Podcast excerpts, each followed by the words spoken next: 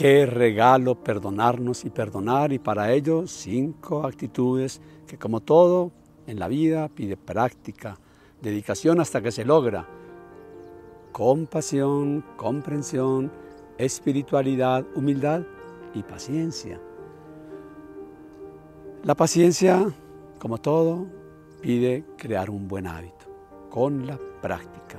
Son tres reglas, dicen en el Oriente. Necesitas solo tres cosas para lograr algo. Práctica, práctica, práctica. Y la paciencia, ¿por qué? Porque es que es un proceso. Para unos es más fácil perdonar, brota casi que espontáneamente por su dimensión espiritual y humana. Para otras es difícil, pero si se insiste, terminas lográndolo.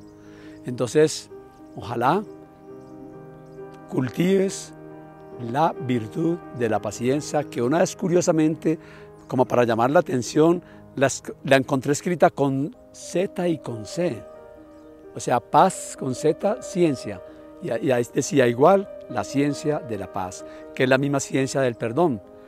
Voy a enseñarte un truquito que te va a servir para eso.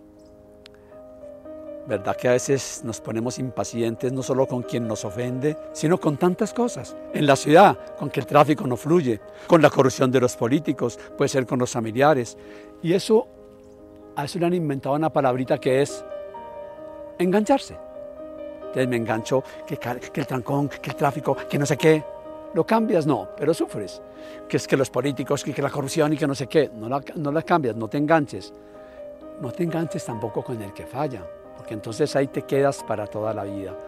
Hay algo muy sencillo para hacer y es que vas a quitar un cuadro de tu casa o algo que esté adorno en la pared y ahí vas a colgar un gancho de color como este.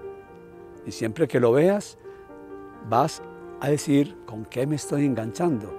Mejor si colocas aquí tres palabras importantes. Comprendo, acepto, no me engancho. Fácil, ¿no? Comprendo, acepto y no me engancho. Y eso te va a permitir que todas las veces que, que vuelva la impaciencia, que vuelva el odio, que vuelva la rabia, comprendo, acepto, no me engancho. Porque cuando uno se engancha, en problemado. Para toda la vida. Cuando quitas este gancho de allá, cuando digas, ve, cómo he ganado de paciencia, de aceptación, de compasión, de comprensión y de humildad. Que ya el perdón es algo que me brota como agua del manantial, brota espontáneamente. Hay otro truco que es diferente al de la pulsera que compartimos aquí en Intus para una enseñanza y es ponerse lo que llaman una gomita o un cauchito en la mano, como este, de color. Entonces te cuesta mucho perdonar. Uy, te vas llenando de rabia. Jalas el cauchito. Porque dice para, esto no es así. Y vuelves otra vez.